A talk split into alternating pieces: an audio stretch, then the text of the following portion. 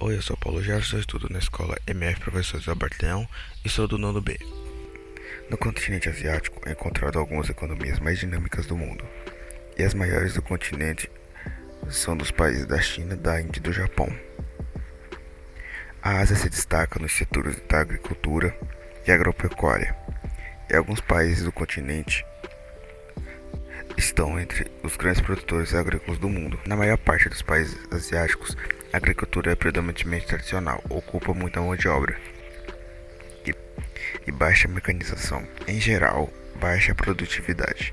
Os países do continente que possuem uma economia mais dinâmica, agricultura, a agricultura é mais moderna, com alto grau de mecanização e elevada produtividade.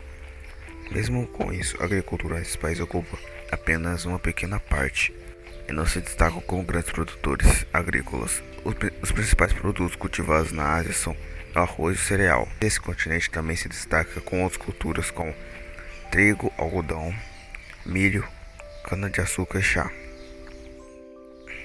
A Ásia encontra alguns dos principais exportadores do mundo, que são a China, Japão e a Coreia do Sul.